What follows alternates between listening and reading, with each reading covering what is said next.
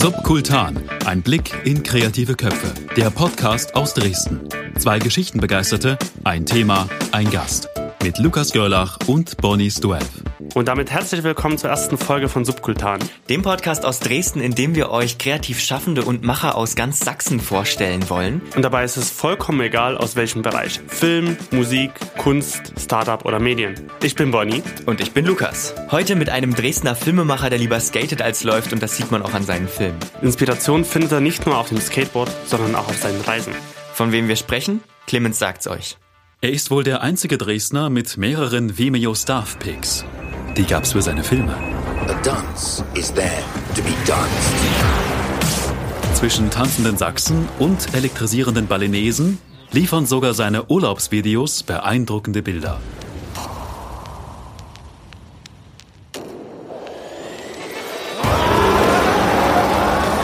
Sie sind farbenfroh, episch, emotional, mitreißend. Auf Englisch würde man sagen inspiring. Seine Filme lassen träumen von der Ferne und vom ganz Nahen.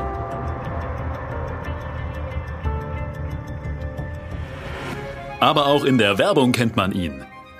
Gedreht hat er schon für Red Bull, Saturn, Pepsi und noch viele andere. Mit Life is a Dance und Travel Where You Live sind ihm 2015 zwei wahre Glanzstücke über die Schönheit Sachsens gelungen. Wo ich auch schon glaubte, alles gesehen zu haben. Aber ich sollte eines Besseren belehrt werden.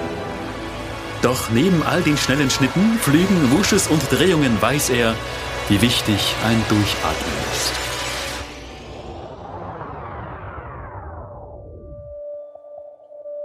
Wir begrüßen unseren ersten Gast bei Subkultan, Filmemacher, Skater und Audiovisual Artist Sebastian Linder. Stellt euch vor, Der Videopreis 2016. Ungefähr viereinhalbtausend kreischende Kids warten darauf, dass ihre Stars ausgezeichnet werden. Und dann die Kategorie Sport. der Fußballer Marcel Schmelzer öffnet einen Umschlag. Auf dem steht der Gewinner. Der Webvideopreis in der Kategorie Sport geht an Life is a Dance Sebastian Linder. Alle flippen aus. Sebastian springt auf, ein breites Grinsen auf dem Gesicht, Er ist ungefähr 1,75 groß, hat eine krumme Skateboarderhaltung, ein graues Hemd ohne Kragen, wirkt sehr vital trotz Brille. und auf der Bühne angekommen, setzt er zu seiner Laudatio an. Ja, geil, erstmal. Äh, geil. Vielen Dank erstmal an alle, die gewotet haben. Äh, ich äh, bin gerade total äh, platt. Vielen Dank an euch, dass ihr auf die Klippen gestiegen seid, dass wir alle unser Leben riskiert haben bei dem Dreh. Ähm, danke an Laxa und Bonnie, die nicht da sind. Erik, Frank besonders. Danke fürs Vertrauen. Ähm, das, der ganze Spot ist in Sachsen gedreht. Wer es nicht weiß, wir haben gezeigt, dass Sachsen nicht nur braun, sondern verdammt bunt ist und geil ist. Und ja, Damit herzlich willkommen, Sebastian. hi. Ja, geil. Ja, ich habe auch äh, mich gewundert, wie inflationär ich das äh, Wort aus meiner Jugend äh, wieder benutzt habe. Das ist wahrscheinlich so, wenn man aufgeregt ist, dann äh, und äh, dann kommen so ganz äh, urtypische Sachen wieder raus. Ich ich glaube, das Wort war war äh, das war schon so richtig für die ganzen neuen Teenie-YouTuber, das war schon so richtig alt. Ich glaube, als ich geil gesagt habe, haben die gemerkt so gleich, ah, das ist der Opa Wörterbuch hier. aufgemacht, was ist das denn? Ja, ja, genau. Ich glaube, es gibt mittlerweile ganz andere Wörter. Ich bin da ja mit äh, 32 irgendwie schon das alte Eisen. Und von daher, äh, ich, ich habe gesagt, geil, und dann lachen die gleich. Und das war bestimmt, weil sie sich echt gedacht haben, ey, hat der Opa, ey, das sagt man doch nicht mehr. Das sagen meine Eltern. Das hat man früher mal gesagt und da war mal cool. Ich weiß es nicht. Aber was sagen die Kids heute? Ich hab Das ist ja die keine. Ahnung. Ich weiß es auch nicht. Ich muss so ein paar mehr YouTube-Videos gucken, glaube ich. Dann, Das ist äh, voll dann YouTube vielleicht oder so. Ja, voll YouTube vielleicht, genau. Es war aber nicht dein erster Webvideopreis, ne? War der wievielte dritte mittlerweile? Auch der Ja. dritte gewonnene? Genau, der dritte Webvideopreis in Folge. Ich habe schon gesagt, jetzt muss ich eigentlich aufhören, weil dreimal in Folge ist Hattrick und für viermal gibt's eigentlich nichts mehr. Ähm, deswegen, ich finde dreimal eigentlich ziemlich cool. Äh, deswegen habe ich jetzt äh, mich entschieden aufzuhören mit dem ganzen Zeugs und nur noch in, in Reisen durch Podcast-Sendungen zu machen. Und hier fängt's an. Ist es dein erster Podcast? Äh, ich glaube nicht. Also ähm, nicht. Also ich habe noch nicht, glaube ich, so einen langen Podcast gemacht. Ich weiß nicht, wie lange es wird. Vielleicht verstreiten wir uns gleich und wir nach drei Minuten ist alles vorbei. Dann hätte ich das schon öfter gemacht. Aber ähm, jetzt so einen längeren Podcast habe ich, glaube ich, noch nicht gemacht. Nein. Schön. Da, da, damit eine Premiere heute. sub subkultanische Premiere. Also das Wort kennt man ja aus dem Medizinischen eigentlich. Oder auch nie. ich hab's noch nie gehört. Was bedeutet dir denn so ein Preis? Oder Preise allgemein? Was bedeuten mir Preise? Ehrlich gesagt, Preise als Auszeichnung für mein Werk, also dass es mich bestätigt in dem, was ich tue, ähm, ist relativ wenig, weil ich finde, dass so ein Film besteht an sich und wenn der Film, wenn man den Film mit Leuten zusammen sieht, dann merkt man genau, was der in Leuten auslöst vor Publikum. Man merkt auch im Internet, was er auslöst und nur weil dann eine bestimmte Jury, die aus bestimmten Leuten besteht, sagt, das ist jetzt ein Film, der besser ist als andere Filme, ist es für mich jetzt nicht ein Ritterschlag. Es, die Außenwirkung von so Preisen ist ähm, extrem wichtig, sage ich mal. Ähm, also äh, sobald man so einen Preis gewinnt, ist die Aufmerksamkeit irgendwie da, die Auszeichnung ist da. Natürlich hat man auch gegen viele andere sozusagen in der in der Konkurrenz gewonnen. Der Webvideopreis ist ja mittlerweile relativ nominiert. Deswegen freue ich mich da auch total äh, darüber, den ähm, gewonnen zu haben. Aber vor allem, weil es neue Möglichkeiten immer mit so einem Preis gibt und Aufmerksamkeit gibt, die wieder für den Clip, für die Kunst, was man machen will, gut ist. Und da habe ich halt Bock drauf, wenn man so einen Preis gewinnt. Sehr schön. Das kann trinken. Ich glaube, wir können erstmal anstoßen, oder? Ja, Bevor wir stoßen ja- erstmal an. Stoßen wir an. Erstmal Prost. Oh, das war Also, komm hier, ja. komm hier drüber. Nochmal. Nochmal, Nix, mach mal. Klang noch nie Ja, noch, noch, noch habt ihr nichts geleistet, Jungs. aber nicht, ich finde es jetzt ein bisschen vorschnell. Und zwar haben wir uns gedacht, braucht man eine vernünftige Vorstellung von dir. Deswegen haben wir mal andere Leute gebeten, dich vorzustellen. und da hören wir jetzt mal ganz kurz rein.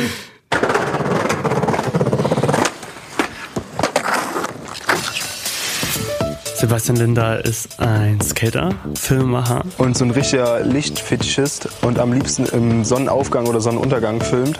neugierig wie ein Kleinkind. Sebastian ist ein ganz herzlicher Chaot. Er ist auf jeden Fall ein, ein, ein, ein Suchender, ein Zweifler. Sebastian hat äh, neuerdings eine ziemlich geile Frisur. Sebastian Lindner ist ein begnadeter Träumer, der, ähm, dem es gelungen ist, seine Träume auch tatsächlich in die Wirklichkeit umzusetzen. Man kann gut zusammen hyperaktiv sein und es kommt super gutes Zeug raus so. Ist einfach irre, finde ich. Aber halt genauso irre, wie die guten Menschen sind. Er ist gut irre, ein guter Irre. Er war schon immer ein Watz. Was ist ein Watz? Ein Watz ist jemand, der äh, ständig Dinge verwatzt. Das heißt, Dinge dreckig macht, liegen lässt, verliert. Der sich das erhalten hat, was als Kind alle haben, nämlich träumen können, äh, Freude am Leben haben und diese Freude auch mit anderen zu teilen. Er hat sich immer vorgestellt, er würde seinen eigenen Film leben und er wäre quasi der Hauptcharakter in diesem Film. Und so lebt er sein Leben.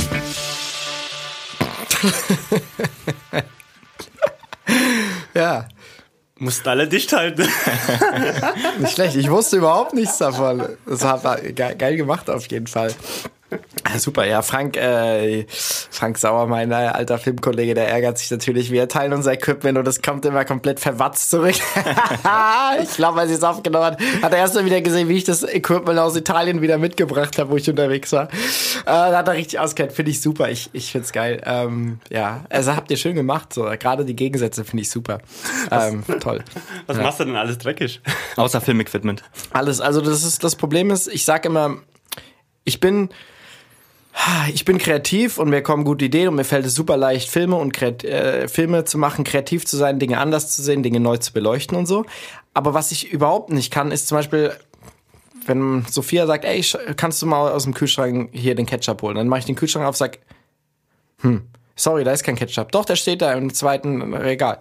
Nee, da ist kein Ketchup. Doch, nee. Kommst du vorbei, da ist der Ketchup. Oh, shit, habe ich nicht gesehen. Also irgendwas ist da komplett falsch mit meiner. Echt, irgendwas ist komplett falsch. So, ich sehe einfach so die offensichtlichen Dinge nicht, so die man normalerweise sieht, gerade was so Ordnung und so anbelangt. Wenn ich packe, ich brauche wirklich fünfmal so lange wie jeder andere, um irgendwie zu packen, weil ich die Dinge einfach nicht vor mir sehe. Ich sehe so was anderes irgendwie. Und das ist, ähm, Deswegen, also ich, wie gesagt, das Kreative fällt mir leicht und ich leide sehr unter meiner Verwatztheit, so wie Frank das gesagt hat, meiner Unordentlichkeit. Aber ich glaube auch, dass es so ein Teil von meiner Sichtweise ist, die mir dabei hilft, eben die Filme zu machen, das Leben so zu sehen, wie ich es irgendwie sehe. Wie gehst du dann damit um? Also wenn du sagst, du packst deine Filmsachen zusammen, ist ja schon ein ziemlich wichtiger Teil der Produktion, sag ich mal, wenn du dann die Hälfte vergessen hast. Ja, komisch, ich vergesse komischerweise nichts, aber ich fahre oft wieder zurück. Ja? Also es, es, es kommt fast nie vor, dass ich aus der Tür gehe und nicht wieder zurückgehe. Ja? Und das ist wirklich so, sobald ich ähm, aus der Tür draußen bin und im Fahrstuhl stehe, kommt, oh, oh, das ist krass. Dann weiß ich genau, oh, ich habe das Adapterkabel von dem Mikrofon vergessen. Ich habe das und das vergessen. Sobald ich im Auto sitze. Vorher weiß ich es nicht. Aber sobald ich weg bin, weiß ich es immer. Dafür war ich berühmt, schon im Studium und so, ja. und, und Lichtfetisch hast du ja auch, anscheinend. Ja, also, was heißt Lichtfetisch? Ähm, mittlerweile bin ich eigentlich eher so ein Wetterfetisch. Ähm, seitdem ich in Sri Lanka länger war, für drei Monate, habe ich mir jeden Tag einfach nur abends den Himmel angeschaut und habe beobachtet, wie der so verläuft. Und ich habe total gemerkt, wie unterschiedlich jeder Tag ist. und mich hat es total fasziniert, einfach wie sich so die Natur entwickelt, wie sich das Licht entwickelt, wie unterschiedlich ein Ort einfach aussieht. Und ein Ort sieht nie zweimal gleich aus, allein vom Licht her gesehen. Und ich liebe es einfach mit der Natur zu arbeiten, mit bestimmten Lichtstimmungen, mit Atmosphären zu arbeiten, die aus der Natur herauskommen. Und das finde ich ganz toll. Und das ist gemeint, glaube ich, mit Lichtfetischist, weil die Leute, also, was auch Jorgi gesagt hat, dass ich ein absoluter Lichtfetischist bin und das, das Leben danach ausgerichtet ist. Viele müssen darunter leiden, weil wir einfach früh aufstehen. Wenn der Wetterbericht eben gesagt Nebel und Sonne gleichzeitig oder so, dann wird im Sommer um 3.30 Uhr aufgestanden und dann klettern wir irgendwie einen Berg hoch, um dann morgens da zu sein. Und das sind dann äh, Momente, die sich dann am Ende für alle lohnen, aber am Anfang hassen mich alle dafür, dass ich sie so früh aufstehen lasse. Bist du so früh überhaupt kreativ, wenn du 3.30 Uhr aufstehen musst? Mega. Mega. Ich müsste, ich denke eigentlich jedes Mal, wenn ich so früh aufstehe, ich müsste immer so früh aufstehen. Ähm, mir geht's komischerweise viel besser, wenn ich richtig früh aufstehe, also so 4.30, 5 Uhr. Ähm, da bin ich richtig kreativ. Also wenn ich um 8 aufstehe, dann brauche ich echt lange, um in den Tag zu kommen. Ich mach's ehrlich gesagt oft trotzdem nicht. Ich stehe meistens so um 7 auf, äh, pfeife mir einen Kaffee rein und brauche da ein bisschen, bis ich in den Tag komme. Ich liebe es einfach auch zu schlafen.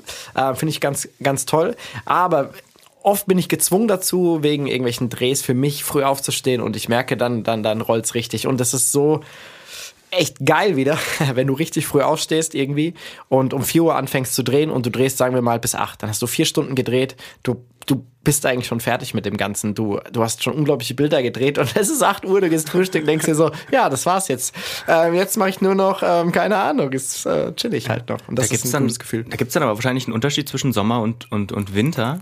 Ähm, ist da für dich auch ein Unterschied oder ist das vollkommen egal? Hauptsache das Bild ist toll. Ähm, ist ein großer Unterschied auf jeden Fall. Also ähm, ich bin ja nicht immer unterwegs und drehe nur. Ich finde den Winter vor allem dafür toll, um mal äh, nachzudenken, in sich zu gehen, Dinge zu machen, die man drin macht. Weil sobald die Sonne scheint, im Sommer muss ich raus. Also ich quäle mich unglaublich damit, wenn es richtig schönes Wetter ist und alle sind draußen, alle sind skaten drin zu bleiben. Das tut mir richtig im Herzen weh und äh, also im Moment ist es echt sowieso. Also ich, ich will eigentlich nur raus im Moment und was erleben, rausgehen und neue Dinge erleben, die mich irgendwie inspirieren, ähm, irgendwie unterwegs sein und abends schaltet sich im Moment meine Kreativität frei. Das war die letzten Jahre komplett anders. Das dreht sich im Moment komplett um. Ähm, ist ein bisschen schwierig, weil die, weil ich dadurch wieder äh, spä bis spät in die Nacht arbeite. Aber um weiterzukommen, brauche ich das gerade diese, dieser, diese Nachtinspiration, dieses losgelöste irgendwie unrationale kreative. Aber deine Arbeit bringt ja auch viel, viel ähm, im Wohnzimmer sitzen und schneiden mit sich. Wie gehst du damit um? Ähm, ja, genau, das ist es ja. Also ähm, die Arbeit bringt auf jeden Fall viel am Computer sitzen mit sich. Ich würde das eigentlich sehr gerne, so wie es viele Regisseure machen, auch mal abgeben und sagen, hier, schneid das so und so, mach das so und so. Aber ich habe bis heute niemanden ähm, kennengelernt, der das so schneiden kann, genauso wie ich es möchte. Obwohl, mal schauen, das sind ein paar ähm, auf dem Weg vielleicht dorthin und ähm, dann kann man es äh, abgeben. Aber im Endeffekt, also gerade diese persönlichen Projekte, die ich mache, die eigenen Kurzfilme, die ich irgendwie mache, die will ich auch selber schneiden, weil das ist so eine Komposition und da muss jeder Framing stimmen und es ist einfach es muss, also ich glaube, es könnte auch vielleicht jemand anderes schneiden, aber am Ende soll es genauso aussehen, wie ich das mir erträumt habe oder fühle. Und da muss dann es einfach genauso stimmen, wie ich mir das vorstelle. Da bin ich dann irgendwie dann doch ein Kontrollaffe.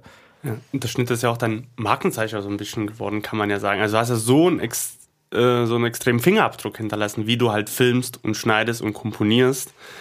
Und das fällt dann natürlich schwer, das zu sagen, hier mach das mal, obwohl man eigentlich schon weiß, wie es aussehen muss im Kopf. Ja. Und wie gehst du denn da mit anderen kreativen Ideen dann um? Wie meinst du mit anderen kreativen Wenn, wenn jetzt zum Beispiel du das abgeben würdest, den Schnitt, und jemand kommt mit der, mit der Idee, für ihn zumindest, und du hättest aber auch die Idee.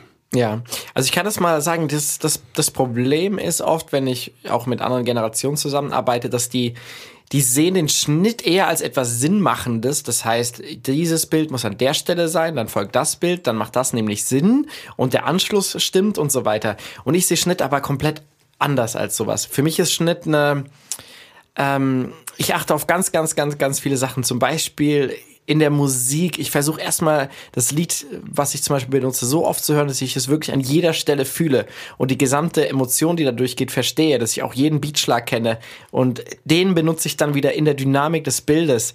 Ähm, ich habe jetzt letztes Jahr zum Beispiel angefangen, noch mit Zeitrappen zu arbeiten. Das heißt, das Bild tanzt auch sozusagen mit der Musik, beschleunigt sich, bremst wieder ab, bewegt sich mit der Musik, täuscht dann die Musik, geht wieder in die Musik rein, dann kommt die nächste Ebene, eben wo man auch noch im Sound arbeitet. Und das alles, also ich arbeite da so an Dingen, die ich kann ich gar nicht erklären, aber ich, ähm, das ist so ein, so, so ein oft ein Gespür und ich versuche es auch so ein bisschen zu systematisieren, aber ich komme selber ja noch nicht ganz dahinter, was ich eigentlich manchmal tue. Ja? Aber spannend. Also ja. das ist ja das ist ja auch deine Kreativität, damit zu arbeiten, wie du das halt fühlst. Ja, ich finde auch, dass das, ähm, also dass so eine Musik, die mit einem Bild zusammenarbeitet, etwas ganz Großes entstehen lassen kann, was man nicht in Worte fassen kann. Und sobald man es versucht, vor jemandem zu rechtfertigen, konzeptioniert, ähm, wird es schlechter dadurch. Also ich brauche auch dieses komplette, dass es nur in meinem Kopf entsteht und dass ich diese komplette Freiheit habe, alles zu tun, was ich will, ohne dass jemand daran zweifelt. Und ähm, das merke ich immer wieder, dass wenn ich mit ähm, Leuten aus anderen eben Bereichen zusammenarbeite, dass es oft schwieriger werden kann, weil die eben dieses Sinnmachende, Sinnstiftende von Anfang an wollen, irgendeinem Storyboard, Skript oder so, ich das aber nicht liefern kann, weil es, bei mir ist es eine, ich nenne es immer eine Forschungsreise. Ich fange an, ähm, eigentlich von, von null und untersuche dann das Thema in allen Bereichen, die es hat, in der, in der Art der Bewegung, in der Schönheit der Bilder, in den möglichen Sound, den man auswählen kann. Und ähm, ich bin am Anfang ahnungslos und am Ende bin ich schlauer und weiß genau, wie ich es gemacht habe. Dann es zu kopieren ist einfach, aber erstmal dahin zu kommen als erster ist schwierig. Äh, hast du vielleicht am Anfang trotzdem eine Idee, wie du so, also ein Bild im Kopf? Ich habe oft ein Bild im Kopf, was mich komplett motiviert für die Sachen.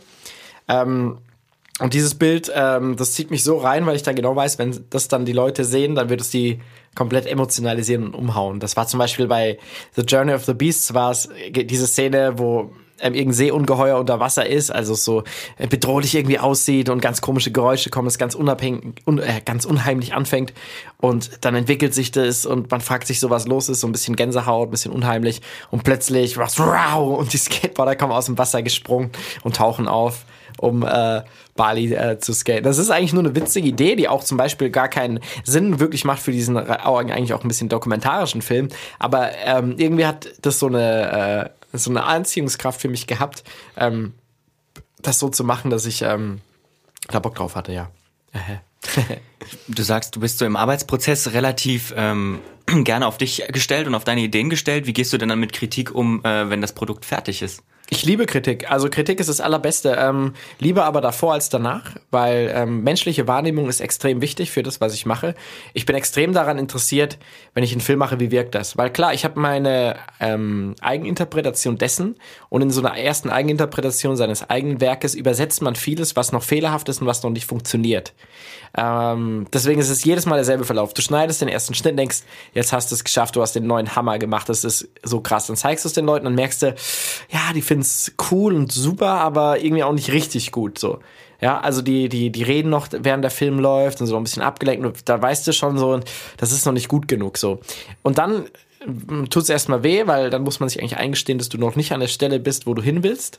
Und dann musst du nochmal neu überlegen, was habe ich in meinem Kopf mir selber schon übersetzt, was habe ich vorausgesetzt, was der andere weiß, was aber nur ich weiß, was ich noch in den Film quasi verarbeiten muss, damit es der andere auch versteht. Und ähm, das ist dann nochmal ein zweiter Prozess, der schwieriger ist als der erste Prozess. Der erste Schnitt ist normalerweise bei mir extrem schnell fertig. Und dann geht's nochmal los quasi. Da geht man nochmal auf die Reise und versucht die menschliche Wahrnehmung auch ähm, sozusagen zu übersetzen. Deswegen also so ein Kritikprozess und ein Feedbackprozess und Mensch, vor allem ich nenne es eine menschliche Wahrnehmung, ist extrem wichtig für mich. Und meistens ist es so danach, ähm, gibt es auch ähm, äh, gibt's viel Lob, aber auch immer wieder Kritik. Und meistens ist es auch oft so, dass ich die Kritik nachvollziehen kann, also in eine bestimmte Richtung. Deswegen fühle ich mich da eigentlich relativ, ich fühle mich da nicht angegriffen. Ähm, ich weiß eigentlich um auch die bestimmten Schwächen oder angreifbar meiner Werke sozusagen Bescheid irgendwie. Wie oft machst du das? Also wie oft machst du solche Pre-Screenings, dass du das wieder revidierst? Mm. Also eigentlich ähm, bei jedem Film einmal meistens so, wenn das, wenn es jetzt so ein drei Minuten ist.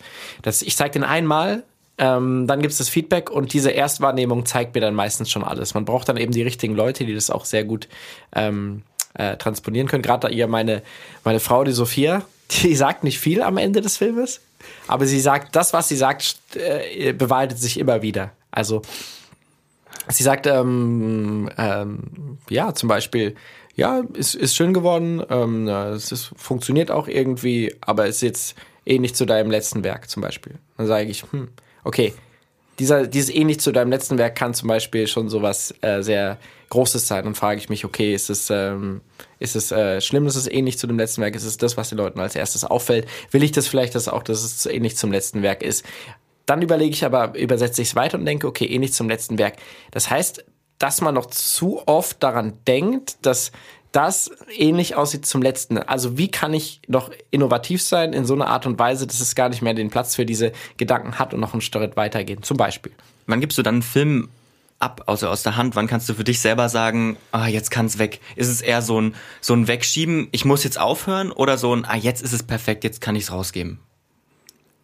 Ich habe die Frage nicht ganz verstanden. Meinst du abgeben an jemand anderen oder abgeben, rausbringen? Genau, rausbringen. Ja, ja, es gibt den Punkt mittlerweile, den ich dachte, dass ich den gar nicht erreiche, dass wenn man einen Film macht, dass man wirklich dahin kommt und sagt, okay, das ist jetzt alles, was ich gerade so machen kann, irgendwie. Das ist jetzt vom Schnitt her und mit der Musik zusammen. Wenn, dann müsste ich nochmal komplett neu anfangen, aber hier geht jetzt irgendwie nicht mehr mehr. Das ist das, was ich jetzt im Moment kann. Und dann haut man den eigentlich raus. Also das ist so die Stelle, wo ich mich dann extrem wohlfühle. Das kann man natürlich auch nicht bei jedem Film machen. Also es wäre kompletter Quatsch, weil es dauert ewig, wirklich hier dieses Frame-genaue Arbeiten dann am Ende zu machen. Also Frame-genau für den äh, Novizen, äh, für den Film-Novizen. Frame-genau bedeutet einfach, ein Film hat 25 Frames pro Sekunde in Europa und Frame-genau heißt, dass man wirklich jeden Frame in diesen 25 Bildern angepasst hat mit Ton, Musik, allem. Genau, und dann haue ich den raus und dann bin ich auch happy. Und einen Monat später sehe ich dann, ich habe mich weiterentwickelt, also das filmische Gedächtnis entwickelt sich auch weiter oder das, der filmische Eindruck und dann weiß ich wieder, okay, nächstes Mal geht noch mehr. Ich finde es eigentlich immer ganz interessant, wenn man etwas gemacht hat und das mit nach einem Jahr oder nach, nach zwei Jahren nochmal betrachtet. Weil in der Zeit entwickelt man sich ja immer weiter. So und, und ich bin immer zum Teil peinlich berührend, was ich früher gemacht habe. Und denke man sich, oh, das würde ich heute ja ganz, ganz anders machen. Geht's dir ähnlich? Nee, komischerweise nicht. ähm, nee, geht mir witzigerweise wirklich nicht so, weil ähm, ich finde, selbst wenn ich die Sachen sehe, die ganz alt von mir sind, verstehe ich äh, die verschiedenen äh, Schritte, die ich da gemacht habe, so und die ähm, ja, die Schnitte und so. Ich meine, es ist nicht so tight geschnitten, es ist nicht so auf dem Beat und alles und so.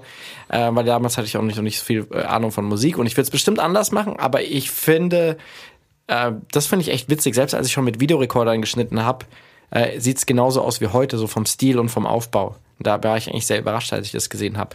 Also insgesamt äh, finde ich gerade die alten Sachen ziemlich cool, weil ich so weit davon weg bin, dass ich mich gar nicht mehr dran erinnert habe und es dann extrem witzig finde, wie ich das damals gemacht habe. Ein Stück weit selbst neu entdecken. Sich selber neu entdecken. Genau, genau. Auf jeden Fall selber neu entdecken. Natürlich ist es technisch und so und kameramäßig kein Vergleich, aber extrem viele Dinge sind extrem ähnlich, wo ich denke, krass, auch wie sehr man dann doch in seinem eigenen ähm, Arbeiten und kreativ sein und in seinen eigenen Wegen gefangen ist. Äh, Hast du es noch auf VHS alles da? Ich habe eigentlich fast alles da. Ich suche gerade noch eine DVD mit so Erstlingswerken von mir, wo wir äh, zum Beispiel Balkon-Battle machen, ja, und wo wir auf dem Balkon battlen von meinen Eltern. Ähm, drei meiner Freunde, wir äh, haben uns ausgestattet mit allem möglichen Equipment, mit Staubsaugern, mit denen wir dann zusammen battlen auf dem Balkon. Und ähm, ja, da ist eine ganze Serie draus geworden. Es gab Balkon Battle 1, 2, 3 und dann gab es noch Bal Garten Battle 1, 2, 3. ja, und alles, alles im Garten und Balkon von meinen Eltern damals gedreht. Das war schon ziemlich cool. Das war ja nicht die Zeit, wo es schon YouTube gab, ähm, Nee. als du angefangen hast, Filme zu machen. Ähm, hast du das irgendwie zu der Zeit veröffentlicht und was war dein Weg der Veröffentlichung? Ich habe das damals, ähm, also erstmal hat man es wirklich gar nicht veröffentlicht. Also meine allerersten Sachen, die ich so gemacht habe, waren einfach auf VHS-Kassette. Und was man dann zum Beispiel gemacht hat, eins meiner ersten Sachen war ein Skate-Video, was irgendwie eine halbe Stunde lang war. Da war ich vielleicht 16. Und ähm, da hat man eine Premiere gemacht. Hier in Darmstadt damals noch. Ähm, irgendwie Skate-Premiere hier, Krone. Und wir dachten irgendwie, es kommen 30, 40 Leute. Und am Ende waren 350 Leute da. Die Bude war voll gerammelt, das war unglaublich. Und ähm, das war auch so einer der Schlüsselmomente, als ich gemerkt habe, wie emotional die Leute dann bei dem Video geworden sind, wie die gelacht haben, mitgefeiert haben und so und wie viele Leute man da erreichen kann. Also das war so eine der ersten Schlüsselerfahrungen damals. Und ähm, die Leute haben sich dann dieses Video weiter kopiert auf VHS. Also das ist durch ganz Deutschland gekommen. Leute aus Hamburg haben dann gesagt, ey, ich habe dein Video gesehen, zum Beispiel, voll cool, äh, Flip Out oder so hieß es damals. Und ähm, super witzig und coole Skater und bla bla bla. Auf jeden Fall ähm, haben sich das damals wirklich die Leute weiter kopiert auf Videorekordern und so. Man kann sich das gar nicht mehr vorstellen. Ich finde das ganz witzig. Ähm, ich habe früher mit meiner Schwester äh, auch Aufnahmen, Audioaufnahmen gemacht auf so äh, Kassetten. Haben wir so Ja. quasi äh, einen Kassettenrekorder gehabt, Mikrofon reingesteckt und so quasi so eine Fake oder so eine Radiosendung gemacht. Die suche ich auch noch. Also, ich ich mal fände das total Suche. spannend, das mal- mal wieder reinzuhören in solchen Erstlings, also ganz, ganz frühere Sachen, die man mal so gemacht hat. Mhm. Oder auch gerade, ich habe auch mal überlegt, was so meine erste digitale oder meine erste Aufnahme war. Lukas, weißt du es noch? Ist irgendwie so. Ähm, nee, wirklich nicht. Also ich habe, ich kenne das auch noch mit mit irgendwie Kassettenrekorder irgendwie ganz billig mit einem Mikrofon dran und dann aufgenommen. Äh, aber wann das war, oh, das ist so lange her. Ich habe auch früher Musik mitgeschnitten im Radio. Ich glaube, die heutige Generation kennt das, glaube ich, nee, gar nicht. Also ich habe das schon nicht mehr gemacht und ich bin nur drei Jahre jünger als du, glaube ich. Okay, gut. Bin ich scheinbar älter als du. ja, wirklich. Aha. Das, Nein, das ist Metronomlachen von Bonnie. Ich liebe es. Das ist, ist Metron Metronomlachen? Ein Metronomlachen? Ja, aber zugleich. Ja, siehst du, kann man mal hören, woher ich 140 komme. Kannst du, kannst du nachmischen, kannst du da. Kannst, kannst, kannst du wirklich draufstellen, dann die Uhr, weißt du? Kannst, kannst du einen Ticken auch programmieren. 140 oder so. BPM, ich sag's dir. Ach ja. Richtig Techno. Hast du wieder. Es, ja, ich muss mir das nochmal anhören, dann, dann kriege ich es auch auf jeden Fall mit. gut, das bring ich zum Sag Lachen. mal, du hast mal so ein schönes Making-of gemacht zu Journey of the Beast letztes Jahr. Mhm. Und da hast du einen sehr inspirierenden Satz gesagt. Sowas entsteht aus einem Prozess und Kunst und Kreativität und alles. Das ist ein Prozess, der reifen muss, der entstehen muss und man muss jeden Tag dafür etwas tun. Das Gießen wie eine Blume, die langsam aufgeht und eine lange Zeit braucht zu wachsen. So muss man auch sein eigenes Leben behandeln, glaube ich. Und wenn wir immer nur den falschen Dingen hinterherhechten, wenn wir immer nur irgendwelchen gesellschaftlichen Geldidealen oder so hinterherhechten, dann verpassen wir diese ganzen Chancen, diese Dinge aufzubauen, diesen ganzen Aufbau unseres Lebens, unserer Kreativität, unseres Bankkontos der tollen äh, Erfahrungen sozusagen. Hast du einen grünen Daumen? Was ein grüner Daumen. Das ist dieses Öko. Oder bist du Gärtner? Du sagst, Kreativität ist eine Blume. Ach so, oh, oh, deep, Bonnie, deep, deeper Querverweis hier. Bin ich nicht hinterhergekommen. Ein grünen Kreativitätsdaumen quasi. Ähm, äh, was eine Frage? Äh, keine Ahnung. Nee, aber das ist so, keine Ahnung, da kann ich nur sagen, Word, das stimmt einfach. Und ähm, ich hoffe, dass ich dem, was ich da sage, selber folgen kann, vor allem und äh, das selber beachten kann, weil es klingt so einfach, aber es ist gar nicht so leicht, ähm, das so zu verstehen in seinem alltäglichen Leben, glaube ich. Was tust du denn dafür, dass äh, die Blume weiter wächst? Oder überhaupt angefangen hat zu wachsen? Ja, also ähm, das ist echt, das ist echt gar nicht so leicht auf jeden Fall heutzutage. Man hat ja so viele Möglichkeiten, was man alles machen kann. Ne? Also es ist so richtig, es erschlägt einen fast. Ne? Man kann heute dank des Internets alles anfangen zu lernen, machen und die Verführung ist auf jeden Fall groß. Also die meisten, die heutzutage anfangen, und ich frage, warum macht ihr Film, warum macht ihr das, sagen wir, ja, um erfolgreich zu sein, um Geld zu machen. Erstmal ist auf jeden Fall der, allein der Ta- Tagesablauf ist schon total wichtig und ähm, ich finde es im Moment total wichtig, sich auf sich selbst auch mal zu besinnen. In dieser ganzen medialen Flut von unendlich vielen Einflüssen, die überall auf einen niederprasseln, sich mal so ein bisschen rauszuziehen, einfach mal in sich selber reinzuhören. Und das ist ganz schön erschreckend, was man alles manchmal hört und ganz schön anstrengend.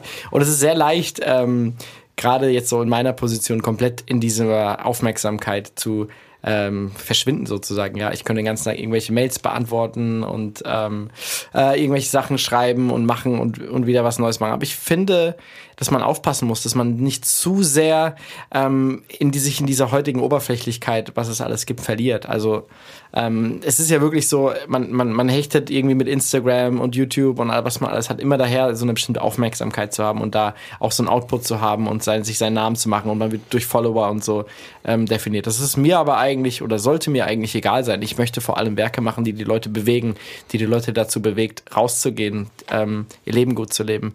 Weil im Gegensatz so zu vielen anderen glaube ich, dass eine der Lösungen für ganz viele Konflikte, die wir heute haben, ähm, wäre, dass wir andere Ideale haben und andere Vorstellungen, was ein gutes Leben ist.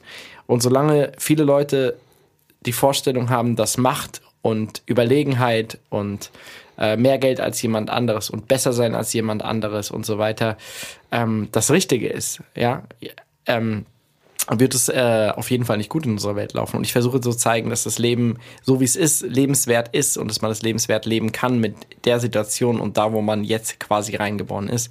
Und das finde ich total wichtig, diese Möglichkeiten einfach zu entdecken und das Leben eben quasi ja wieder wie ein Kind zu sehen und ähm, dahin zu gehen. Ich glaube, das ist so eines meiner Grundmotive, die immer wieder auftaucht, ja. Und um das zu machen, muss ich auch hart kämpfen. Also es ist gar nicht so leicht. Ja, es ist so leicht gesagt, dann klingt es immer so, so Guru-mäßig, aber jeder Tag ist auf jeden Fall äh, ein Kampf. Gerade wenn man jede Freiheit hat, so wie ich das ja jetzt eigentlich mittlerweile habe und mir erkämpft habe, ist es oft gar nicht so leicht. Also du kannst jeden Tag eigentlich alles machen, so quasi. Ähm, na klar, du hast deine Aufträge, die du abarbeiten musst, aber im Moment sieht es eigentlich so aus, dass ich bei den meisten Sachen einfach durch bin und jetzt so gucken kann, was ich mache. Und dann ist es unglaublich spannend, so, also man ist es so gewöhnt, jeden Tag einfach nur zu ackern, ackern, ackern und sich dann wirklich frei zu machen und zu denken, okay, was will ich jetzt wirklich machen? Wer bin ich eigentlich und was, was, was, was liegt mir am Herzen? Das ist gar nicht so leicht. Und wie ja. findest du das raus? Was hilft dir dabei? Es hilft dabei auf jeden Fall, wirklich auf sich selbst zu hören, ähm, zu suchen was, was sind Dinge, die einen wirklich interessieren? Und das merkt man sofort. Also ich merke das im Moment zum Beispiel total krass. Äh, ich habe jetzt viel Werbung geschnitten und so und, ähm, und gemacht und gefilmt auch und so und damit natürlich auch mein tägliches Brot und so verdient. Und ähm, ich habe das gemacht und ich war auch, habe es auch eigentlich alles super gut abgeregelt und so. Aber ich musste mich oft so dahin ziehen, das jetzt zu machen und habe es so ein bisschen verdrängt. Jetzt habe ich wieder was Eigenes gefilmt mit einer eigenen Idee und das war so, ich habe gesagt, ich setze mich noch mal kurz ran und ich gucke noch mal ganz kurz ins Material rein. So, und dann gehe ich gleich ins Bett so.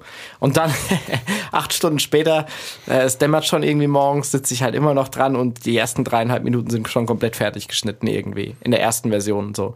Und das merke ich einfach so. Das ist so, was man wirklich machen will, ist ist so echt in so einem Code in einen reingesetzt und das ist ähm, ja, das ist echt so ein, so ein, so ein genetischer Code sozusagen irgendwie, da, da klingt's an und da, da, da ist man so motiviert und dann wird man auch richtig gut, glaube ich. Ich glaube, dass wenn man das findet, was man wirklich machen will, dann kann man nur gut werden. Und das ist wieder die Sache. Viele hechten irgendwas hinterher, was sie denken, was sie sein müssten und denken, dass sie darin sein, gut sein müssten. Aber was ist eigentlich das, was sie wirklich machen wollten? Was ist ihr wirklicher Traum gewesen? Und ich glaube, wenn man den findet, dann ist man da auch automatisch richtig gut drin. Ähm, du hast ja vom Bankkonto der tollen Erfahrungen gesprochen. Unter anderem in dem Ausschnitt, den wir mal gehört haben. Warum sind denn in der westlichen Welt Besitz und Konsum wichtiger geworden oder haben die den Anschein wichtiger zu sein, als diese tolle Erfahrung zu machen? Ja. Zumindest erstmal mein Anschein, dass man ja das besitzen muss, äh, das neueste iPhone haben muss, was auch immer, anstatt zu sagen, hey, geh mal lieber raus, mach eine Reise. Ähm, ja, ich denke, wir leben in einem System, im kapitalistischen Globalisierungssystem, von dem wir in Deutschland jetzt sozusagen auch die großen Gewinner sind. Und daran sieht man erstmal übrigens, äh, wir sind die großen Gewinner des, der Globalisierung. Aber kann man sagen, dass wir hier alle glücklicher geworden sind? Kann man sagen, dass alle Menschen jetzt glücklicher als vor 50, vor 100 Jahren irgendwie sind? Ich glaube irgendwie nicht. Ähm, wir spielen dieses Spiel mit. Wir glauben auch an den ganzen Versprechen, die uns gemacht werden. Es gibt ja immer bestimmte Vorbilder und Ideale, denen man irgendwie hinterher hechtet. Und diese Ideale werden natürlich von denen gemacht, die viel Geld haben. Und was gibt's dann zum Beispiel? Es wird dann für die, die viel Geld haben, wird irgendwelche Werbung geschaltet, die zeigt, hey, hier, guck mal, ähm, wenn du dieses Auto hast und diesen Drink und diesen äh, Computer und, und das und das, dann äh, bist du der und der und kriegst die und die Frau und das und das Haus und die und die Kinder und so weiter und so weiter. Und man denkt immer, ach, ist Werbung, ach komm, äh, ist doch Quatsch. Aber im Endeffekt glaube ich mittlerweile, dass es eine ganz schön große ähm, äh, Beeinflussung einfach hat. Und die Leute, die natürlich jetzt zum Beispiel einfach irgendwas frei machen, die haben gar keine, die können sich zum Beispiel überhaupt keine Reichweite erkaufen heutzutage auf Facebook oder so, ja. Also jemand, der einfach selber einen Film macht oder so, kommt niemals so weit, als wenn jetzt irgendwie eine große Kampagne von, keine Ahnung, Levi's oder was weiß ich kommt, die da irgendwie nochmal ein Millionenbudget allein in die Verbreitung reinstecken und das dann reicht. Natürlich können sie auch die besten Leute bezahlen für den Bereich. Und so ähm, gibt es dann Marktforschung und so, es ist ja alles heute sozusagen messbar und es, glaube ich, wird immer, immer krasser und dieser, dieser, diese, diese Sucht nach äh, Produkten und Marken äh, geht immer weiter. Aber ich kann von mir einfach nur sagen, ähm, ich stehe mittlerweile eigentlich auf eigenen Beinen, ich kann mir so kaufen, was ich will und so, und mir bringt's halt nichts. Also das ist so die Sage, Sache, ähm, mir bringt es nichts, mir irgendwie ein krasses Auto zu kaufen oder äh, es ist immer schön, irgendwie natürlich auch mal sich was Materielles zu gönnen, sozusagen. Aber ich finde, man verliert dann eben die Zeit, um die wirklich wichtigen Dinge zu machen, um sich also umso mehr man auch hat, umso mehr grenzt man sich auch, glaube ich, ab von anderen. Und einfach an der Basis zu leben und einfach draußen zu sein und einfach ähm, Erfahrungen zu machen mit ganz normalen Menschen im, im, im Alltag und tolle Geschichten zu erleben und so. Das passiert wirklich an der Basis. Und das ist das, was die Leute glücklich macht. Und ich habe viel mit Leuten zu tun gehabt, die sehr, sehr, sehr, sehr, sehr reich sind und ich würde niemals mit denen tauschen wollen, auf gar keinen Fall. Also das ist, das hat mich so abgeschreckt, dass ich da wirklich, puh, ich bin da echt froh, äh, dass ich ähm, da irgendwie gar keinen äh, Anklang finde und dass ich äh, einfach so bleiben will, wie ich bin und ähm, am liebsten noch mehr auf dem Boden bleiben will der Tatsachen, keine Ahnung. Du hast gerade von einer, also von Sachen gesprochen, die ganz besonders wichtig sind. Wir wollen auch unbedingt noch mit dir über eine Sache reden, die dir ganz besonders wichtig ist, aber vorher machen wir erstmal, glaube ich, einen kleinen Trenner, oder Bonnie? Auf jeden Fall. Ja, wir sind hier gerade auf dem Skatepark, im Skatepark am Trini. Haben hier ein paar schöne Tönchen gesammelt mit Lachs und Sebastian. Und Lachs guckt uns gerade an. Und, und lächelt. Ja. Lächeln Skateboarder. Danke an alle, die uns unterstützt haben. Vielen Dank an Clemens für seine tolle Stimme, Stimme. an Martin für die Serveradministration, An Matze als Podcast-Experte. an Axel als äh, Logo-Experte, dem Campus Radio Dresden für das Studio und die Technik und die Räumlichkeiten und dem Erfinder der Club Mate und des Kaffees. und des Kaffees. Und ansonsten Twitter, Facebook, Soundcloud, Instagram, info at subkultan.audio als E-Mail, Kommentare auf subkultan.audio. Zu hören wird es den Podcast auch noch auf dieser geben. Und jetzt geht's mal weiter mit der Folge. Und zwar, wir waren ja heute unterwegs zusammen mit dem, mit dem Lachs, der auch hier sitzt im Studio. Hi Lachs. er nickt. Du kannst auch was sagen. Hallo. Die Stimme aus dem Off. Das weiß ich jetzt gar nicht, ob seine erstgrößte oder zweitgrößte Liebe ist. Das Skaten. Was dich ja auch wahnsinnig inspiriert für dein Leben, für deinen Alltag, für deine Filme. Und wir haben dich, euch mal begleitet auf dem Skatepark. Ich fahre jetzt hier die Schräge runter, das wird man hören am Geräusch, dass mit Skateboard langsam lang, äh, schneller werden wird. Achtung. Es ist schneller. Jetzt fahre ich an auf einen Körb, da springe ich drauf und rutsche entlang. Ja, dass man dann diese Metallwinkel gehört hat. Jetzt kommt eine steile Rundung, die ich hochfahre, wo ich drauf stehen bleibe, umdrehe und wieder zurückfahre. Und jetzt fahre ich wieder auf das Körb zurück, rutsche entlang ah, nicht geschafft. Ah, das gehen wir jetzt zusammen, ja. Ah, hier ist nass. Ah, Glasscherbe. Nein, nicht geschafft. Ah, fast. Das ist das, woraus Skateboarden absolut besteht. Nicht schaffen, wieder probieren. Nicht schaffen, wieder probieren. Nicht schaffen, wieder probieren. Das ist ein sehr großer Einfluss aufs Leben, das zeige ich euch. Es gibt sehr verschiedene Typen des Skateboardings. Ähm, jeder fährt unterschiedlichen Stil, jeder kann, was er kann. Es gibt niemanden, der gleich auf dieser Welt fährt. Gerade das macht Skateboarden sehr interessant im Gegensatz zu anderen Sportarten. Was kann ich gut? Labern. Meistens sieht man an der krummen Haltung, so wie sie laufen vor allem. Skater sehen wirklich lustig aus, wenn sie laufen. Durch das jahrelange Skaten haben das Laufen komplett verlernt. Die Haltung ist im Arsch, weil man ja nur über eine Seite oft anstupst und die andere nichts macht. Das ist ein super, super krass Ungleichgewicht. Und dadurch sieht man dann, dass die Skater so ein bisschen komisch laufen. An den Klamotten natürlich und vor allem an abgeriebenen Schuhen. Ich gucke immer auf die Schuhe, wenn ich einen Skater sehe. Als ich das erste Mal angefangen habe zu arbeiten quasi, da dachte ich, jetzt muss ich nur arbeiten und mich komplett darauf reduzieren und konzentrieren. Und dann habe ich viel weniger geskatet, was dann echt furchtbar war irgendwann. Also war zwar erfolgreich, war alles eigentlich ganz cool, aber ich hatte auch keine Inspiration mehr irgendwann. Also das meiste kommt echt durch Skate. Oh, Alter! Versuch Nummer 3246. Letzter Versuch. Jetzt kommt der letzte Versuch. So, letzter Versuch jetzt, gell? Letzter Versuch. Okay, letzter Versuch. So, jetzt kommt der allerletzte Versuch. So, letzter Versuch jetzt. Zählt ja nicht als Versuch, weil ich durchgefahren bin. Ich muss jetzt noch mal kurz skaten. Ich kann da weiter drüber nachdenken. Nee, das ist die Sache. Also passt mal auf, ja? Wenn du in den Skatepark gehst, ja? Und dann nur zuschaust, dann, dann hast du ein Kribbeln in den Fingern und die Sonne geht weg und du, du leidest, ja? Also das ist wirklich schlimm. So, du denkst dir so, wann kann ich hinaus, wenn ihr darüber probiert? Ich muss jetzt noch mal loswerden. Kurz muss ich noch mal probieren. Das ist geil, das ist dieser Spieltrieb. Das ist wie so ein Hund, den du an der Leine hast so gerade. Und so, nicht böse gemeint, aber so ist es halt, wenn wir skaten gehen. Aus dem Skaten, was nimmst du denn mit in deinen Alltag? Ja, ähm, was nimmt man auf Skateboarden mit? Ich denke, Skateboarden verändert einen im Denken vor allem komplett mittlerweile, glaube ich das. Weil ähm, echt verdammt viele Skateboarder, die irgendwie auf der Welt sind, sind Künstler, ähm, Filmregisseure, haben irgendwelche anderen Ideen. Und ich habe mich immer gefragt, woran das liegt. Warum sind das so viele Skater? Liegt es am Lifestyle? Liegt es an den anderen Leuten, die dabei sind?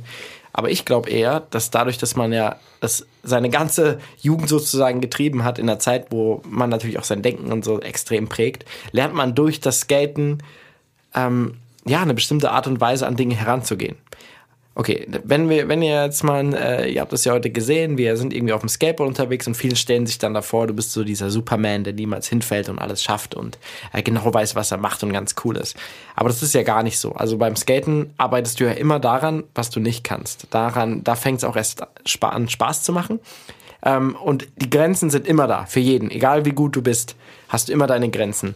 Also du machst so deine ersten Tricks und so und es fühlt sich alles ganz cool an, aber um richtig Spaß zu haben, willst du irgendwas Neues erschaffen, irgendwie kreativ sein, irgendwie einen neuen Move oder so machen. Und da fängt dann das Gekämp Gekämpfe an. Also da äh, kommst du nicht hin und, und schaffst es einfach, sondern du brauchst 100 Versuche, 500 Versuche an einem Tag. Und da kommst du nur nicht mal ansatzweise an den Trick meistens ran, sondern du übst den über Jahre. Du brauchst normalerweise ein Jahr, bis du überhaupt mal überhaupt einen Bürgersteig hochspringst. Ja, also es dauert echt lange, bis man erstmal dieses Skateboard in sich einverleibt und sieht, was damit möglich ist. Und dieses ewige Scheitern, Scheitern, Scheitern, Scheitern, Scheitern, hinfallen, hinfallen, nicht schaffen, nicht schaffen, nicht schaffen, und am Ende aber doch schaffen, zeigt einem, dass es am Ende eben doch geht. Dass es am Ende eben doch möglich ist. Und die Skateboard-Szene ist sowas von innovativ und jedes Jahr denkt man, jetzt geht's nicht mehr weiter. Das war's. Es geht nicht mehr krasser. Und jedes Jahr wird wieder was Neues obendrauf gesetzt. Und ich glaube, genau so ist es für Skater, wenn die irgendwie jetzt zum Beispiel ähm, Kunst oder so machen und so. Die denken sich, ja, ich mache das jetzt, weil ich probiere das jetzt und es wird nicht klappen beim ersten Mal, aber beim zweiten Mal oder dritten Mal und vierten Mal fünften Mal. Und da wir es gewohnt sind, die ganze Zeit es nicht zu schaffen und hinzufallen, probiert man es halt so lange, bis es halt einfach klappt. Findet es aber auch nicht schlimm. Und ich glaube, das ist der größte Unterschied zwischen Skateboardern und Nicht-Skateboardern. Ich habe immer wieder das Gefühl, wenn ich mit Nicht-Skateboardern zusammenarbeite, dass die ähm, überhaupt nicht damit zurechtkommen, dass sie es nicht schaffen im ersten Versuch und sich da irgendwie rechtfertigen müssen. Für mich ist, wenn man es nicht schafft, ganz normal, dann macht man es halt das nächste Mal besser. Ganz einfach. Dafür ist ja das Leben irgendwie da, um sich ähm, vielleicht zu verbessern und zu gucken, wie man da reift. Und dann macht es ja auch erst Spaß. Du hast mal was ganz Tolles gesagt, eine ganz tolle Theorie aufgestellt, ähm, fast einen philosophischen Ansatz über Skateboarden und über das Unverständnis von manchen Leuten. Da hören wir jetzt einfach mal ganz kurz rein. Also es gibt ja so ein Unverständnis zwischen Normalbürger und Skateboarder. Und ich glaube, dass dieses Unverständnis vielleicht daher kommt, dass Skateboarden einfach zu schnell ist. Ein Kunstwerk zum Beispiel, das kannst du dir jahrtausende lang ansehen, aber ein Skateboard-Trick dauert ein paar Sekunden und dann ist er vergangen. Wir haben vorher drüber gesprochen und wir glauben, das Ganze manifestiert sich auch so ein bisschen in deinen Filmen. Loving Lanka zum Beispiel, da steht kein Bild irgendwie zwei Sekunden lang oder gerade zwei Sekunden lang. Kannst du auch langsam erzählen? Kannst du auch ruhig erzählen? Das werdet ihr sehen.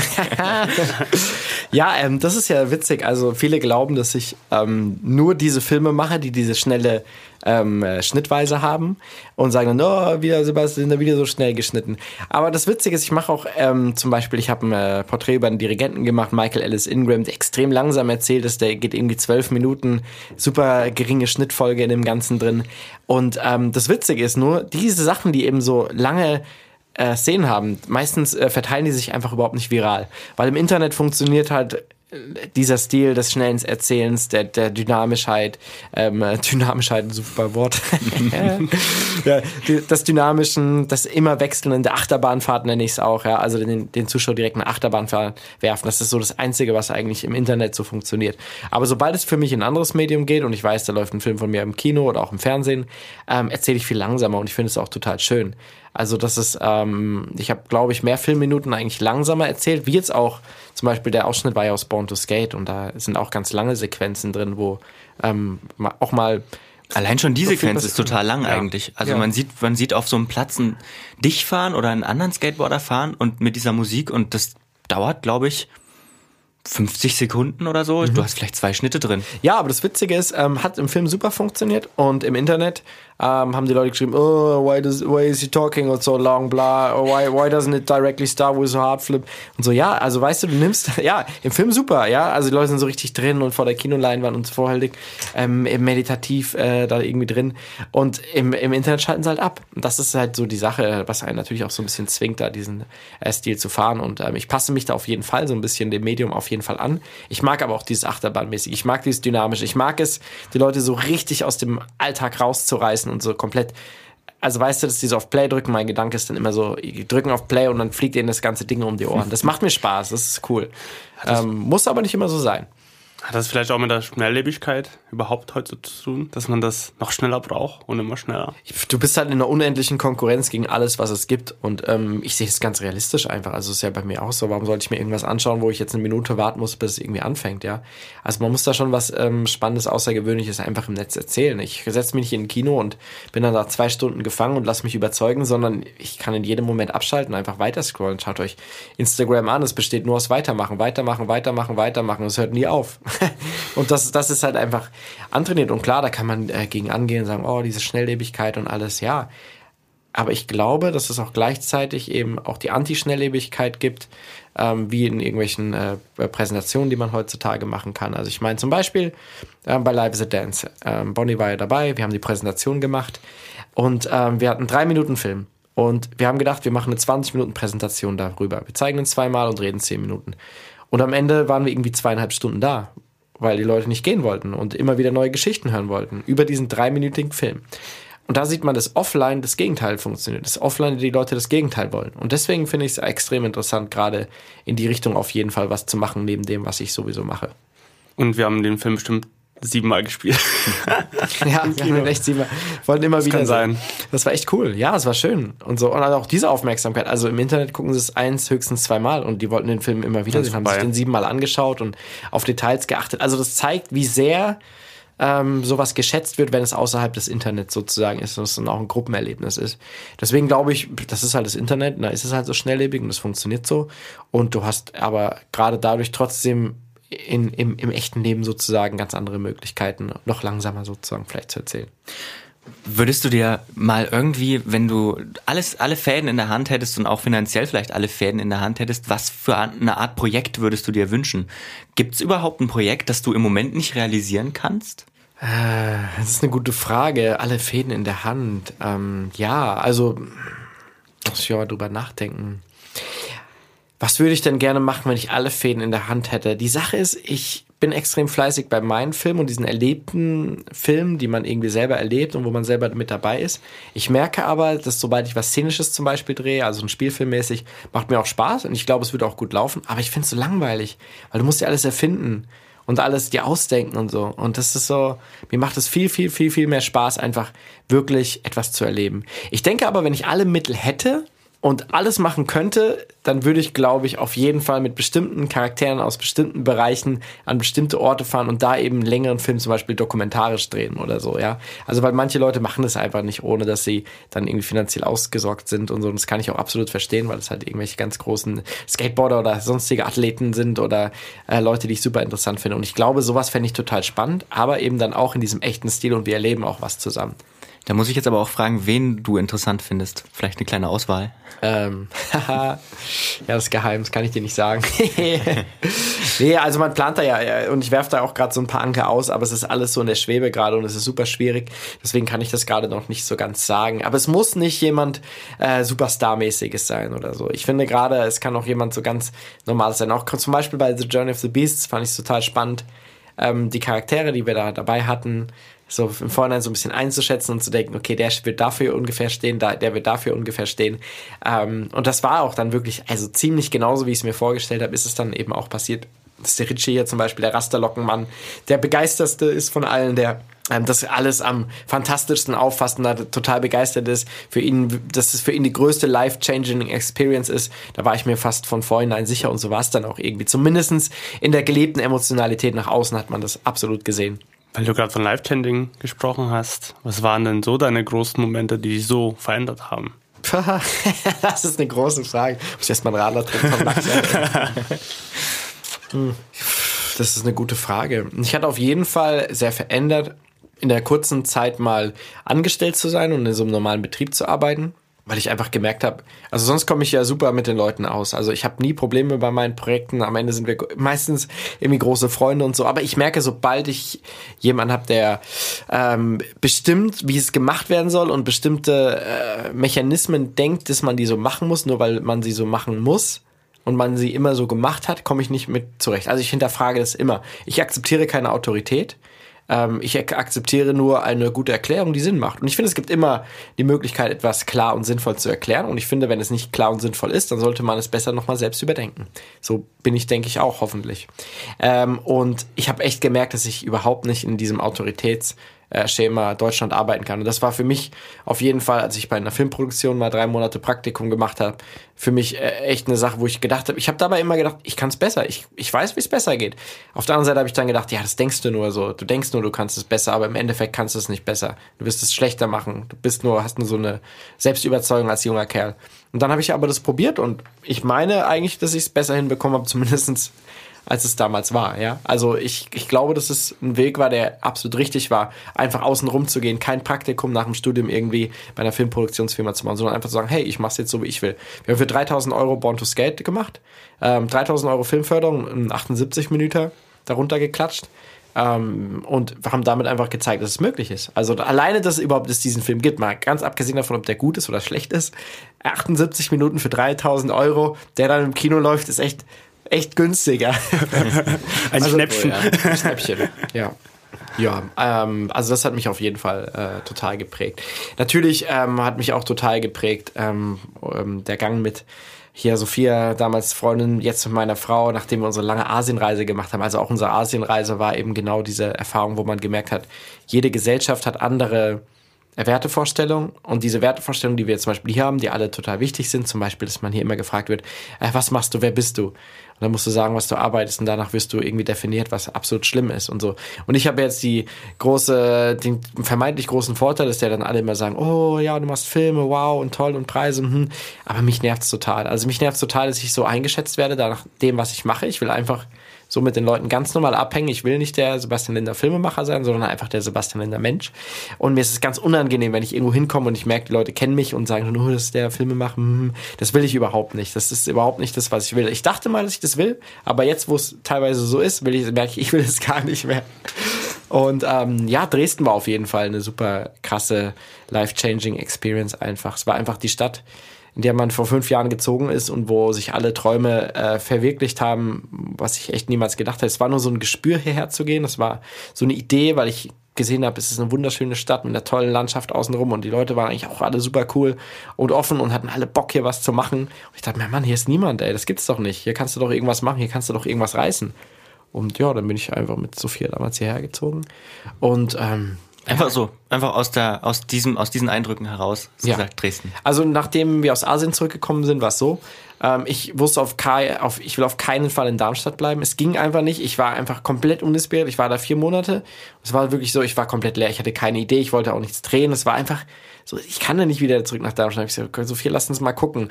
Ähm, Sophia wollte dann irgendwie was in medizinische Richtung machen. Ergotherapie hat sich überall beworben, wurde fast in, in irgendwie sau vielen Städten genommen. So konnten wir es uns dann eigentlich aussuchen. Dann haben wir die ganzen Städte besucht. Ich war vorher durch Born to Skate schon in 15 Städten und dann habe ich schon die meisten weggestrichen. Da war Hamburg dabei. Ähm, ich fand Hamburg gut, Leipzig gut, Dresden gut, Freiburg gut. Die vier Städte eigentlich. Ähm, Hamburg war zu teuer irgendwie, dachte ich, oh, muss ich so viel arbeiten. Freiburg war ganz schön und toll, aber es war irgendwie alles schon so äh, bevölkert und so viele haben schon irgendwie Filme gemacht und es war schon so abgedreht. Leipzig fand ich von der Kultur sau interessant und ähm, super spannend. Das war es dann auch fast geworden. Aber Dre weil Dresden hatte überhaupt nichts in der Filmbranche, so es war irgendwie überhaupt nichts, dachte ich so, was mich irgendwie anspricht. Und dann war so, hm, gehst du nach Leipzig, wo du dich direkt anschließen kannst, oder gehst du nach Dresden, wo niemand ist? Irgendwie. Also gefühlt niemand für mich. Und dann ähm, hat man sich eben für Dresden entschieden und hat gedacht, ja gut, dann macht man halt sein eigenes Ding. Also liebst du irgendwie die, die Herausforderung vielleicht? Auch. Ja, auf jeden Fall. Die Herausforderung und auch, ähm, ich mag das, das, was nicht einfach ist, dass man sich in eine Situation bringt, was nicht einfach ist. Und es war auch die ersten Monate nicht einfach in Dresden. Irgendwie waren alle weg.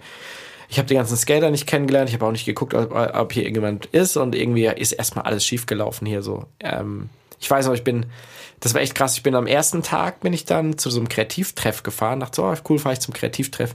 Und genau vor mir wurde eine Katze überfahren. Und ich liebe Katzen. Das war eine richtig schöne Katze. Die habe ich dann genommen und wollte sie irgendwie, äh, die ist dann in meinen Arm gestorben. Ja, das war quasi mein erster Abend in Dresden so. Mhm. Und dann bin ich zu diesem Kreativtreff trotzdem gefahren, weil ich dachte, ich gehe da jetzt trotzdem hin. Und ich war, ich war niemand, ja, also ne, niemand kannte mich und dann so, ja, ich mache Filme, hm, hm. und es hat halt keine Sau interessiert. Und die Leute waren halt echt auch nicht freundlich und so und so. Und dann, ich war eher so eine Bedrohung irgendwie, oh, wie ist ein neuer Film machen, wir machen ja Mhm. auch Filme und so. Und es hat sich auch niemand für mich interessiert und dann habe ich gesagt, gut, dann mache ich es halt alleine. Irgendwie, aber war schwer natürlich, also das dann irgendwie aufzubauen. habe ich gesagt, gut, dann mache ich halt meinen eigenen Kram. Arbeite ich halt woanders, mache irgendwie so ein bisschen Energy Drink Spots, irgendwie verdiene damit mein Geld, aber Dresden muss jetzt nicht so viel machen. Und erst dann mit den Skatern, wo man sein eigenes Ding gemacht hat, ist es größer geworden. Und jetzt wollen viele Leute was mit mir machen, aber deswegen bin ich da auch so ein bisschen skeptisch, weil, also als ich hier angekommen bin und echt alle gefragt habe, wollt ihr was mit mir machen, haben alle gesagt, nö. Hat sich in Dresden, hat sich in Dresden dahingehend was verändert? Also ich, ich würde gerne mal hinten anstellen, meine Erfahrung, die ich gemacht hatte. Ich bin erst seit dr- drei Jahren hier, glaube ich, ähm, und ja auch in diese Filmbranche irgendwie anfangs reingestolpert. Hat sich hier was verändert? Pff, keine Ahnung. Also weiß ich wirklich nicht, weil ich mache ja hier halt nicht so viel und ich merke nur, dass ich ähm, mit den äh, Produktionsweisen, die hier eben herrschen, die auch alle funktionieren fürs Fernsehen und so, die alle geeicht sind und so, das ist äh, mir sehr, sehr schwer fällt, weil ähm, die neuen an die neuen Vorgehensweisen, die ich mache, die, äh, glaube ich, sorgen für Befremdlichkeiten sozusagen. Denen fällt es sehr schwer, den Leuten hier vielleicht zu vertrauen oder sich darauf komplett einzulassen. Und ich habe, ich muss ja auch niemanden überzeugen. Also ich kann ja meine komplett eigene Produktion machen, wenn ich Lust habe. Trotzdem habe ich Lust, was hier in Dresden zu machen. Und ich arbeite auch gerne mit äh, bestimmten Leuten irgendwie zusammen und habe da auch irgendwie auf jeden Fall Spaß. Aber ich würde jetzt nicht sagen, dass nur weil ich in Dresden bin, jetzt nur was in Dresden mache. Ich mache ja international und auch weltweit irgendwie meine Sachen. Und ich mache trotzdem auch gerne was hier.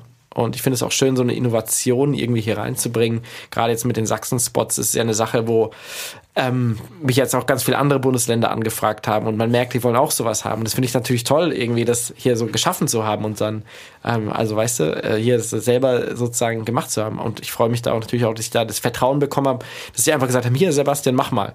Wir sehen uns in drei Monaten wieder. Also das wissen viele nicht. Viele denken ja, uh, jetzt macht er irgendwie Werbung für äh, Sachsen und so. Nö, das war einfach so hier, Sebastian, wir finden es irgendwie cool und du, du machst sowieso Filme hier, mach einen Film so wie du denkst. Und es gab nie irgendwelche Auflagen, weder für Travel Where Live noch für Live is a Dance. Ich habe es komplett so gemacht, äh, wie ich wollte. Und wenn man zum Beispiel mal genau in den Text von Live is a Dance reinhört, ähm, dann ist ja auch so sehr, sehr, sehr, sehr gesellschaftskritisch. Und er geht darum, dass man eben nicht den Idealen und allem vor äh, äh, hinterherhechtet, den, das, was einem vorgelebt wird und was von oben einem gemacht wird, sondern dass man selber Kind sein soll, sich und, und auf seine, sich seine Grundwerte beruhen soll. Und es geht ja auch überhaupt nicht um Sachsen oder so. Es ist nur in Sachsen gedreht.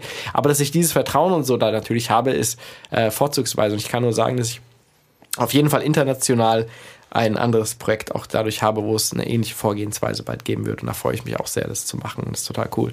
Und das ist halt in Sachsen natürlich auch entstanden, innovativ. Das ist cool. Und ähm, dadurch ist ein ganz anderer Blick auch auf Sachsen entstanden. Ich habe das äh, auf Bali einem Griechen vorgespielt, der in London wohnt. Ähm, und er war total geflasht, dass es sowas in Europa gibt. so eine Landschaft, so dieses Feeling auch, dass man das haben kann. Und das ist ja, ich glaube, das Schönste, was man mitgestalten kann, wenn du so ein Gefühl erzeugst, so die Sicht auch komplett veränderst. Also dadurch habe ich auch noch mal, ähm, obwohl ich jetzt schon vier, 15 Jahre, 15 Jahre jetzt auch in Sachsen bin mit kurzer Unterbrechung in, in, in Berlin, äh, auch nochmal meine Sicht nochmal verändert, wie schön das doch ist, weil manches kennt man einfach nie. Durch einen Film kann man so inspiriert sein, was es dadurch Neues gibt und das selber dann zu entdecken. Und ähm, dann fahre ich halt nach Steiner oder fahre zur Rakotzbrücke oder ich bin nochmal motiviert, dann nochmal in die Sächsische Schweiz zu gehen. Und das ist auch ein schönes Geschenk, oder? Dass man anderen tut mit einem Film, die inspiriert. Ja, auf jeden Fall. Also jetzt auch bei Travel by Live ging es ja auch darum, dass man einfach vor seinem eigenen Haustür reisen soll und schauen soll, wie schön es ist. Und es, wie gesagt, es ist ja das absolute Gegenteil davon zu sagen, oh, Sachsen und oh, wir sind die krassesten und schönsten. Nee, ich, ich habe einfach gesagt, reist vor eurer eigenen Haustür. Und meine Haustür ist halt Sachsen und sieht echt schön aus, auf jeden Fall. Und wahrscheinlich schöner als die meisten anderen Landstriche, die es so gibt. Aber dennoch stehe ich da absolut zu, dass man vor seiner eigenen Haustür auch im richtigen Moment mit an der richtigen Stelle und mit dem richtigen kindlichen Augen sozusagen die Faszination da wieder äh, sehen kann. Und ähm, klar, ich freue mich, dass ich da das Bild ähm, für Sachsen auf jeden Fall äh, schön gezeichnet habe. Und das ist äh, auch total wichtig. Und ich denke, ähm, wir tun uns irgendwie gut. Also natürlich, äh, Sachsen ist auf jeden Fall in vielen Denkweisen und so noch so ein bisschen altbacken, aber man sieht, dass die Leute auch Bock haben, anders zu denken irgendwie. Und auch offener zu denken. Und ich denke, man sollte auch Sachsen eben von außen nicht immer so bashen. Es wird immer gesagt, oh, Sachsen und so, hm, ja, wieder klar, alles hier wieder, bla bla bla. Und so, ja, klar, äh, hier gibt's auch viel äh, Scheiße, aber es gibt auch so viel coole Leute, die kreatives Zeugs hier machen. Wenn man einmal hier einfach unterwegs ist, 90 Prozent der Leute sind einfach so auch super offen einfach und dann halt das immer so wegzubashen und einfach so Sachsen so gleichzuschalten mit äh, Sachsen ist gleich nur Nazi und nur braun und nur äh, ähm, äh, fremdenfeindlich ist krass. Es wäre genauso wie wenn man sagt, die, die Flüchtlinge sind, sind wegen Köln sozusagen nur ähm, äh, ja frauenvergewaltigende Leute irgendwie ja und deswegen muss man da extrem aufpassen, dass man einfach ähm, also deswegen bin ich froh, einfach auch zu zeigen, dass es eben hier auch weltoffen und alles äh, zugehen kann und es einfach auf die individuellen Menschen angeht. Und meine Erfahrung ist, ich bin viel gereist und die Quote von Arschlöchern zu coolen Menschen sind in jedem Land gleich. Das ist absolut meine Erfahrung. Also ja, und gefühlt 90 Prozent der Leute sind hilfsbereit, nett und so. Und 10% sind halt, ziehen halt eine Fresse und 5% sind richtige Assis, wo du richtig aufpassen musst, dass die dich nicht ausrauben oder sonst irgendwas.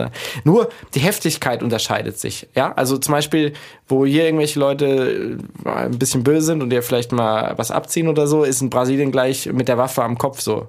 Ja, also meinem Kumpel hier, Frank, der vorher gesprochen hat, schon passiert, der wird ausgeraubt und so. Das sind aber einfach, das sind gefährlichere Gesellschaften, wo gefährlichere Dinge auf dich zukommen und deswegen musst du auch, ähm, ja, greifen die Leute eben auch zu gefährlicheren Dingen. Aber im Grunde ist die Verteilung relativ gleich und ich glaube an das gute Menschen und hoffe nicht, dass Donald Trump gewinnt. Sag mal, hast du Bock auf ein Spiel? Das ist geil, richtig. Das ist geil. Das, das klang unheimlich. Hast du Bock auf ein Spiel, Sebastian? Jetzt mit uns. Subkultan heißt unter die Klamotten. Die. Sebastian, hast du Lust auf ein Spiel? Hier in Subkultan. Oh, ja, äh, ja, ich habe sehr viel Lust auf ein Spiel mit dir, Bonnie. Bonnie Chefsdorf. Sehr schön. Und zwar, das Spiel werden wir mit ähm, jedem unserer Gäste spielen. Und zwar habe ich hier drei Fragen. Und jetzt darfst du dir gleich eine aussuchen und die nacheinander so beantworten. Und ähm, das Spiel wollen wir gerne weitergeben. Und zwar darfst du uns dann nach der Aufnahme drei Fragen stellen, Mhm. ohne den nächsten Gast zu kennen. Diese notieren wir uns und, Und nehmen wer hat ihn das mit. geschrieben? Das haben wir Das gemacht. haben wir. Oh, langweilig. Hättest du Frank schreiben lassen, hat richtig was Ge- Gemeines geschrieben. So. Das sind ja keine gemeinen Fragen jetzt. Ach so, okay. Ich soll es jetzt vorlesen, oder was? Ja. Wäre wär von Vorteil. Ja, das ja nicht. Was für ein Typ warst du vor zehn Jahren? Was für ein Typ bist du heute? Das sind zwei Fragen, das beantworte ich nicht. Okay, was? Warte, vor zehn Jahren war ich 22. Da war ich im Studium. Da war ich äh, mit meinem Skateboard bin ich durch die Gänge gerollt, war sehr aufmerksamkeitssüchtig und wollte eben genau das sein, der ich heute bin. Dachte, das ist dann das Ende der Geschichte. So ist es nicht. Das weiß ich heute. Deswegen bin ich heute der Typ, der versucht, wie vor zehn Jahren zu sein, ohne zu sein wie das, was ich vor zehn Jahren wollte. Nächste. Was sind zwei Dinge, die du richtig in den Sand gesetzt hast? Also ich habe letztens eine Sandburg gemacht mit so einem Eimer. Das habe ich richtig geil in den Sand gesetzt. Ja. Das war auf jeden Fall Hammer, die Sandburg im Sand. Und ich äh, war letztens, ja, ich habe mich letztens in den Sand gesetzt. Also so richtig, ja. Also ich, ich war jetzt gerade in der Toskana und wir waren ewig lang unterwegs, ja. Und wir, wir hatten nie Strand, es hat nur geregnet und so. Wir waren zwei Wochen unterwegs. Und dann sind wir endlich am Strand angekommen. Und was ich dann gemacht habe, ich habe mich richtig in den Sand gesetzt. Was in der Toskana echt wehtun kann, muss man mal so sagen. Wenn es richtig heiß ist, dann also Es war nicht heiß. ja gut, okay. Es war nicht heiß. Es war, also, also es war nicht wärmer als heute und heute hat Bonnie gefroren, muss man sagen. Ja, also, Ja, das stimmt. Na gut. habt ihr das mal gelesen nach Rechtschreiben? Was kannst du überhaupt nicht? Passiert. Ich wusste es. Das musst du, das musst du anders Was vorlesen. kannst du überhaupt nicht? Was kannst du überhaupt nicht? Ja, äh, wie gesagt, ich kann nicht äh, aufräumen, ich kann keine Ordnung halten, ich kann nicht äh, packen, ich kann nicht ähm, ordentlich sein, ich kann nicht Linsendeckel zumachen bei der Kamera, ich kann nicht ähm, äh, Strukturen verfolgen, ich kann nicht ähm, äh, Routinen haben. Es gibt keine Routinen bei mir, es funktioniert einfach nicht. Jeder Tag ist anders, alles muss wieder neu durchdacht werden und neu hinterfragt werden. Ähm, genau, also nichts, ich kann nichts, was alle anderen können, aber dafür alles, was alle anderen nicht können. Dieses Lachen über sie habe ich mir von den Sextons angewöhnt beim Dreh, ist echt furchtbar. Ähm, äh, ja, die lachen immer so hämisch. Ähm, aber ich grüße die Sextons, ich habe euch sehr lieb. Ähm, es war ein sehr schöner Dreh. Schön, dass ihr die äh, Leben riskiert habt für mich. Okay. Auf, auf, den Herkules-Säulen. Auf den Herkules-Säulen. Mega Bilder, muss man echt mal sagen. Oder Wahnsinn. Danke. Das ist sehr nett. Ja. Hätte ich mich krass. Niemals getraut, da hier dafür zu übernehmen. Zu meiner Linken geflogen, äh, ausgedacht habe ich mir das, weil ich Kung Fu Panda gesehen habe. Kung Fu Panda 2, wo die Kamera rumfliegt. Ich dachte, das ist mega geil. Das sieht ja aus wie in der sächsischen Schweiz. Lass da mal rumfliegen. Die machen Kung Fu, die tanzen. Und Laxa, der hier links neben mir sitzt, ist das, hat das geflogen. Ja. Und durch Gut die geflogen. Beine. durch die, durch Beine. die Beine vom Lemmy durch. Ja. So, so schafft man seine Mythen. Und er hat es überlebt. Der Lachs hat es überlebt, der Lemi ist runtergefallen. jo. Sehr schön. Ja. Damit wären wir auch schon am Ende angelangt der ersten Folge Subkultan tatsächlich. Wir hoffen, du hattest ein bisschen Spaß. Ich hatte sehr viel Spaß. Bonnie, ja. hattest du Spaß? Ja, auf jeden Fall. Lachst du? Er nickt. Er nickt. Er nickt. Wer ist überhaupt Lachs? Ein großer Mensch. Sieht aus wie Jesus in roten, mit roten Haaren. Er kann gut Drohne fliegen, gut filmen. Man muss ihm nur ein Stativ an die Kamera hängen, damit er nicht zu sehr wackelt. Ansonsten macht er tolle Aufnahmen, ist sehr kreativ und immer für einen Drink am Abend bereit. Das ist Laxa. Bitte rufen Sie jetzt unter an. Genau, er ist noch Single und er ist noch zu haben. Rufen Sie jetzt an unter SUB Kultan. So wie Sie wissen, Subkulti heißt unter die Haut. Hey, darf ich nochmal einen Ansager machen? Ja. Subkultan mit Bonnie Stoev und Lukas Görlach. Ja, habe ich da oben gelesen, das steht nämlich am Schild. In dem Studio mit zwei Radler schon intus lachen sie wie eine Grinsekätzchen, ähm, die wackelnd auf dem äh, asiatischen Sushi-Stand steht. Nun, viel Spaß und ab mit Subkultan. Tschüss. Und damit äh, vielen Dank fürs Dasein, an euch zwei für die Aufnahmen an unsere Zuhörer fürs Zuhören. Und ähm, Feedback ist sehr willkommen. Auf jeden Fall. Schreibt uns eine E-Mail in den Kommentaren, per Facebook, per Twitter. Schickt uns äh, eine Flaschenpost oder Rauchzeichen. Brieftaube. Brieftaube. Alle herkömmlichen Kommunikationen. Gummibärchen, Kuchen. Wir freuen uns über alles. Fast alles. Wir müssen es gleich mal einschränken. Ciao. Und damit, tschüss. Tschüss. Bis bald, Mama. Ich grüße dich. Und jetzt abschalten. Okay.